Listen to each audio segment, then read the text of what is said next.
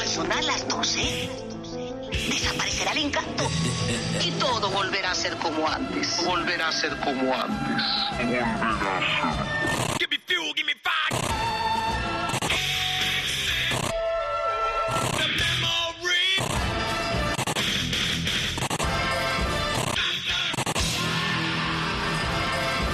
En Rock FM, Metallica, a medianoche.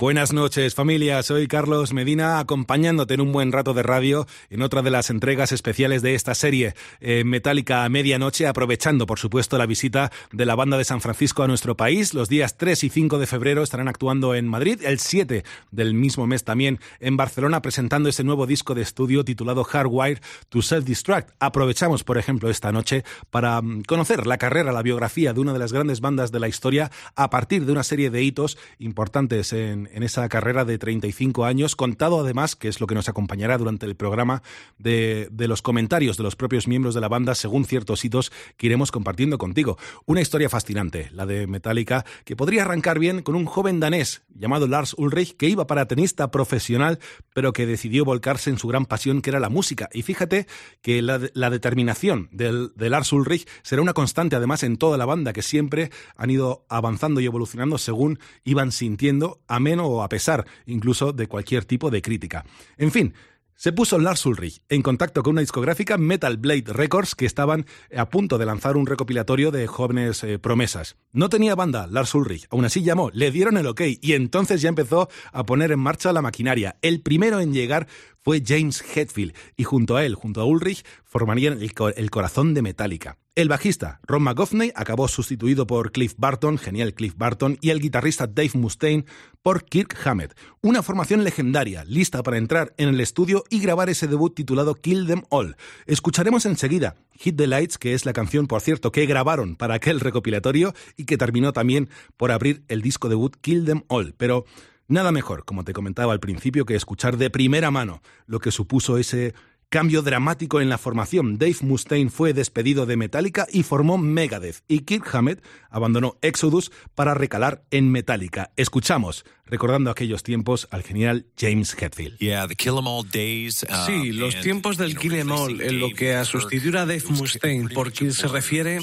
están un poco borrosos. Imagino que para ellos también. Mm, recuerdo estar ensayando ese día con Dave o tal vez el anterior. Y bueno, tomamos la decisión. No estaba funcionando y tenía que cambiar. Teníamos a Kirk en mente desde hace poco tiempo y Kirk básicamente llegó el mismo día que Dave se marchó. De modo que no hubo realmente un vacío en la banda. Solo sabíamos que era algo que debíamos hacer. Y por difícil que fuera la decisión, recuerdo que Lars y yo dábamos vueltas por Nueva York pensando, vaya, ¿es realmente el movimiento correcto? O tal vez no. De un día para otro tendremos un nuevo guitarrista. Imagino que es reflejo de la vida misma y lo que tuviera que pasar pasaría. Recuerdo que es lo que estaba destinado a ser y en cuanto llegó Kirk y empezó a tocar, supimos que fue lo mejor.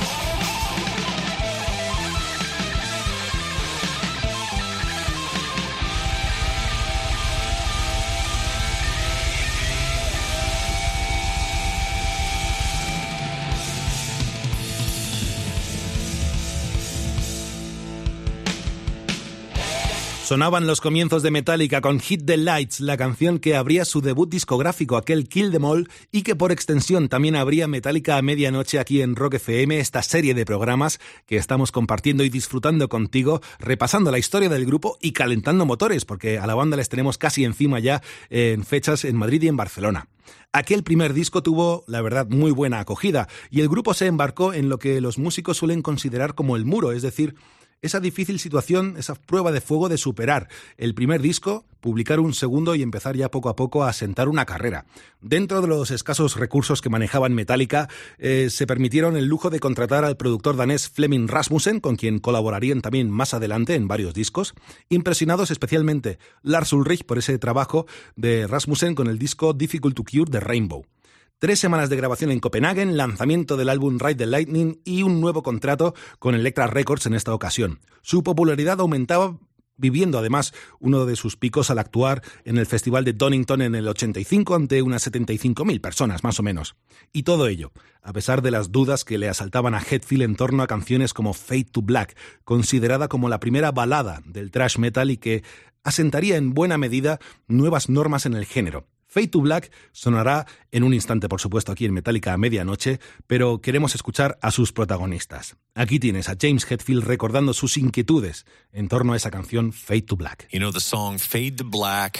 La canción Fade to Black del disco Ride the Lightning fue un giro muy arriesgado. Uh, eh, comparado a lo que venían haciendo muchas otras bandas similares a uh, nosotros, mm, grupos como Slayer, Anthrax y grupos del estilo no componían baladas, si es que se puede considerar una balada.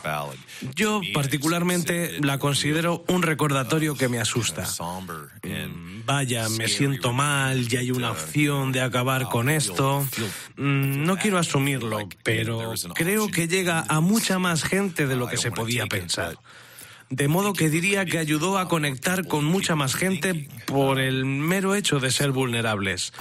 Los fans del thrash metal y del punk estoy seguro que se sentían próximos a la canción fuera de cámara.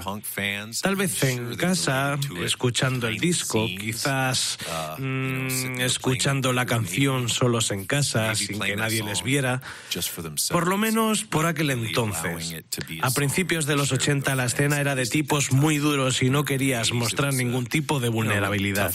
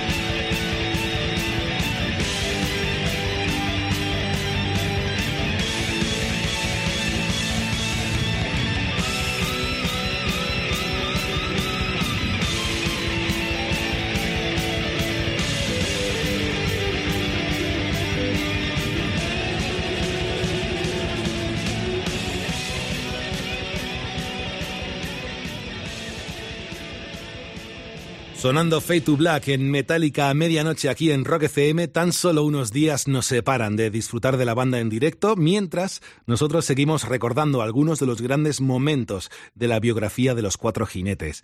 Por aquel entonces, la verdad que Metallica tenían a público y crítica de su parte. Los procesos de producción y de composición se volvían cada vez más sofisticados y tocó en esas volver al estudio de grabación por tercera vez, nuevamente en Copenhague y repitiendo con Rasmussen. La banda termina creando una obra maestra como es ese fantástico disco llamado Master of Puppets. Los vientos soplaban a favor y las oportunidades de expandir su música a nuevas audiencias también. Ozzy Osbourne contó con Metallica para abrir parte de su gira en Estados Unidos, pero de pronto, y sin avisar, como ocurre siempre en estos casos, la tragedia golpeó fuerte al grupo. Su bajista Cliff Barton perdía la vida al salirse de la carretera el autobús en el que viajaba la banda. Ocurrió un 26 de septiembre de 1986. Cliff Barton fallecía a la edad de 24 años y con él una parte de Metallica. Battery en la recámara de Metallica medianoche aquí en Rock FM, pero antes es importante tener la oportunidad de escuchar a Lars Ulrich recordar aquellos momentos tan duros. Estábamos tan en shock que no supimos qué nos había golpeado. Supongo que, como uh, todo chaval en sus 20 que se ve confrontando con algo así. Me aferré a una botella de vodka durante un buen tiempo. No éramos lo suficientemente mm, maduros como para ir más allá de ocultarnos tras una botella de licor. Así que los siguientes meses fueron difíciles y y un poco locos, aunque finalmente conseguimos seguir adelante y buscar nuevo bajista. Porque teníamos claro que Cliff sería el primero en darnos una patada en el culo si no continuábamos adelante. No podíamos ir por ahí con caras largas y decidimos continuar lo mejor que supimos.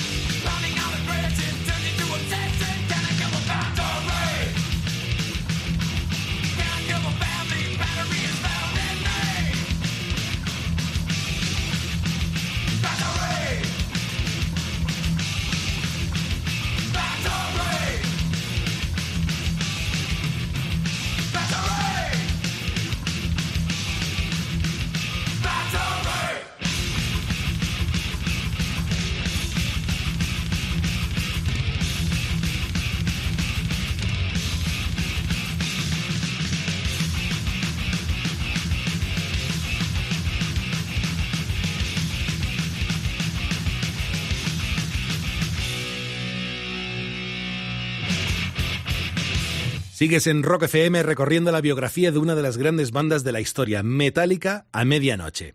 Una vez más, el grupo se encuentra en la tesitura de buscar a un nuevo miembro. Devastados no solo por perder a un músico genial como Cliff Barton, sino también a un gran amigo, decidieron seguir adelante con el proyecto. El respeto por encontrar a un digno sustituto les llevó a contar incluso con el beneplácito de los padres de Barton. 50 músicos acudieron a una llamada tan importante y como en toda buena historia, no fue hasta que apareció el músico 50 cuando realmente se dieron cuenta de, quién era el candidato ideal. Jason Newsted, que además se conocía todas las canciones que la banda estaba interpretando en directo por aquel entonces. En este contexto, el grupo entra al estudio por cuarta vez para grabar el disco Unjustice for All, una vez más colaboran con Rasmussen y a pesar de no ser un disco que encajara en la mayoría de radios convencionales por sus toques progresivos y un tanto barrocos, fue la primera vez que Metallica colocaron un disco en el top 10. Las críticas en general fueron positivas, pero había voces que señalaban a la mala mezcla del disco, especialmente a lo que a la pista, a la línea de bajo se refiere. Rasmussen, el productor, apuntó a que fue decisión de Hetfield y Ulrich el hacer prácticamente inaudible el bajo de Newsted en el disco. De hecho, desde la producción indicaban el magnífico trabajo que había ejecutado Jason en el, álbum. Juntos disfrutaremos enseguida de una de las grandes representantes de ese Unjustice for All, la canción Harvester of Sorrow, pero antes es un lujo poder escuchar a Lars Ulrich contarnos de primera mano cómo fue el proceso de grabación de ese Unjustice for All, la llegada de Newsted y esa famosa polémica en torno a la línea del bajo de la mezcla. Le escuchamos en Metallica Medianoche aquí en Rock FM. Estuve ahí durante todo el proceso y nada parecía encajar de, del todo, ya que todas las canciones fueron compuestas básicamente en torno a la batería y la guitarra. Jason era un bajista algo distinto a lo que venía haciendo Cliff Barton y lo que consecuentemente terminó haciendo Trujillo. De modo que Jason era único en su especie, que Dios le bendiga pero tenía la tendencia a tocar el bajo en Unjustice for All, mm, emulando prácticamente lo que hacían las guitarras. Así que fue muy difícil conseguir que el bajo tuviera mm, presencia propia en la mezcla, porque era casi una tercera guitarra. Ya para el tiempo en que llegó Bob Rock, unos años después, para el Black Album, el bajo encontró su lugar preciso en el sonido del grupo, pero en el caso de Unjustice for All mm, no hubo nada parecido para bajar o eliminar el bajo de la mezcla y, uh, esas chorradas. mix Jason down or any of that kind of nonsense.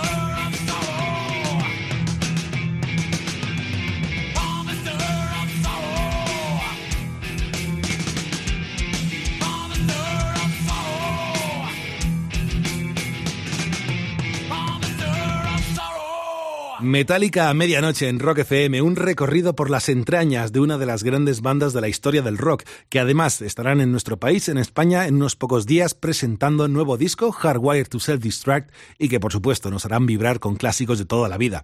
La verdad es que la historia de Metallica disco a disco iba apuntando ya a una evolución que terminaría por romper en su quinto trabajo. James Hetfield se enfrenta a un giro drástico en este momento. sus composiciones se vuelven más íntimas, más honestas. Su voz, por ejemplo, se ajusta a esta nueva postura y sin complejos. Eh, comparte cómo se inspira en cantantes de la talla de Chris Isaac. A todo esto hay que sumar a Bob Rock como nuevo productor que venía con una fuerza y un empuje eh, distinto, nuevo, fresco. Eh, venía de colaborar con grupos como Bon Jovi o The Cult.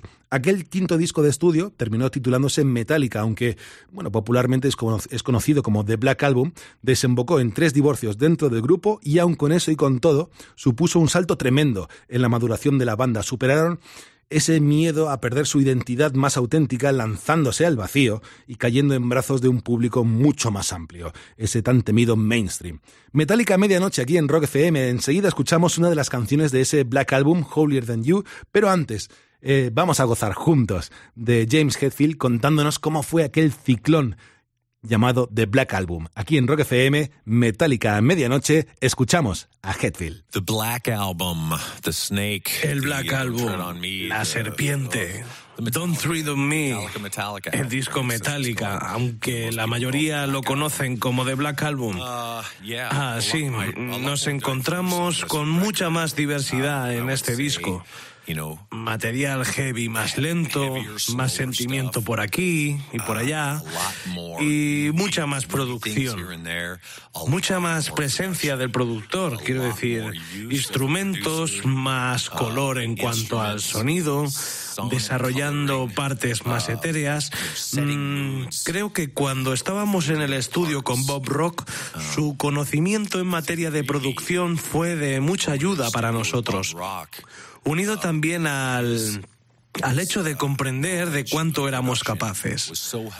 Él, como un friki de cachivaches que es, tenía toneladas de equipo con los que Kirk y yo podíamos explorar y tocar durante horas, probando con diferentes amplis, guitarras y otras cosas que andaban por allí, pedales y cosas que, ni siquiera sabíamos lo que eran. De modo que nos divertimos mucho, mucho grabando ese disco y encontrando nuevos sonidos. No había intención de llegar a nuevas audiencias, simplemente de desarrollar la parte artística de Metallica y llevarla a nuevos horizontes.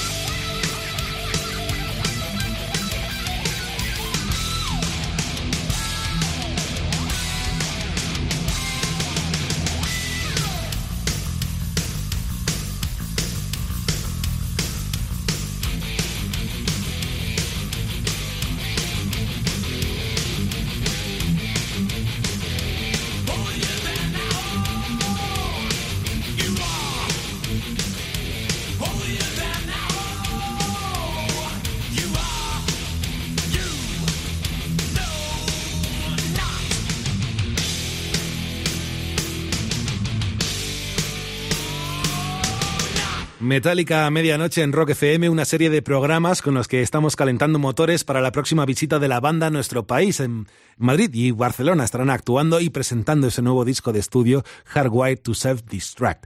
Con la publicación del Black Album, que hablábamos hace un momentito, Metallica rubrican su evolución musical y con ello también alcanzan el momento más alto de su carrera. Sin embargo, amigo, llegó la década de los 90 y la irrupción del rock alternativo. Metallica no se funden con, ese, eh, con esa nueva tendencia, con estilo musical, pero sí es cierto que su carácter aperturista que siempre les ha caracterizado les lleva a explorar nuevos sonidos, su imagen, por ejemplo, cambia, se cortan el pelo, las ropas cambian también, el logo de la propia banda cambia, pero con eso y con todo vuelven a entrar en el estudio de grabación y de hecho con suficiente material como para publicar no uno, sino dos discos de estudio. Así nacieron. Load y Reload. Y fíjate, es curioso porque a pesar de que la banda perdió una buena base de seguidores más fieles de los comienzos, más duros, el grupo se encontraba se encuentra también con aspectos de sí mismos mucho más desarrollados. Por ejemplo, Kirk Hammett ha declarado en alguna ocasión que uno de sus solos de guitarra favoritos se encuentra en el disco Load, concretamente en la canción Hero of the Day. Enseguida escucharemos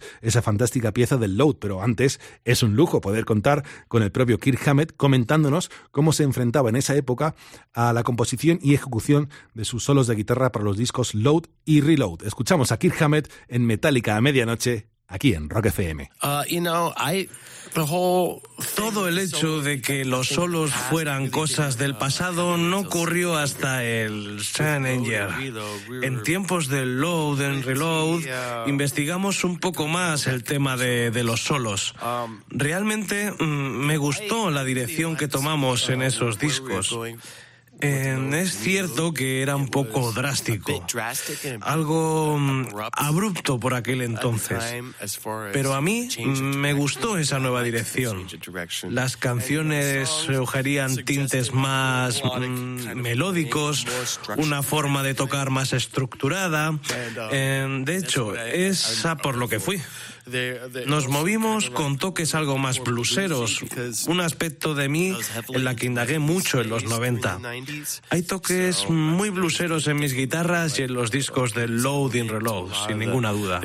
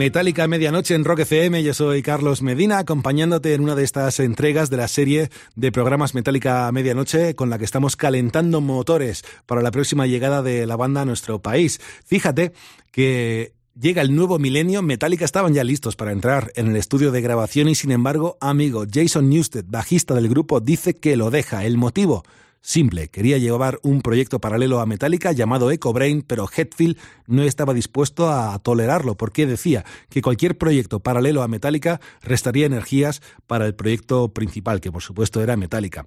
Jason Newsted agradece eh, su paso y la oportunidad de haber formado parte de Metallica, pero sigue su camino. Total, la banda entra en el estudio de grabación con Bob Rock como productor y bajista provisional y empiezan a grabar. Al tiempo, fíjate lo que ocurre, y es que dos jóvenes cineastas se unen para filmar el proceso de grabación del disco, pero James Hetfield abandona el proyecto momentáneamente para entrar en un centro de rehabilitación para superar su, para superar su adicción al alcohol. Así que lo que empezó siendo un documental para filmar y registrar el proceso de grabación del disco Saint Anger terminó siendo un proceso de psicoterapia de todo el grupo que derivó en un documental llamado Some Kind of Monster, muy premiado, además, por cierto. Y en ese documental, pues pudimos ver in situ el fichaje del nuevo bajista de la banda, Robert Trujillo, a quien, por cierto, tenemos el lujo y las ganas de escuchar en persona, recordar cómo fue aquel fichaje por la banda. Con Saint Anger, el disco en el que me uní a la banda, las pistas de bajo ya habían sido grabadas por Bob Rock. Y era un disco completamente diferente. Fue un desafío para mí, porque al tiempo que la banda no había tocado las canciones plenamente, ni siquiera entre ellos, mucho de aquel material fue creado en una atmósfera distinta en el estudio. De modo que me encontré con la tarea de aprender música de 22 años de carrera de la banda, más 12 canciones nuevas de Senenger. Mm, fue un poco locura. De hecho, tuve que crear gráficos para toda esa música. Todo ello pasó en además muy poco tiempo.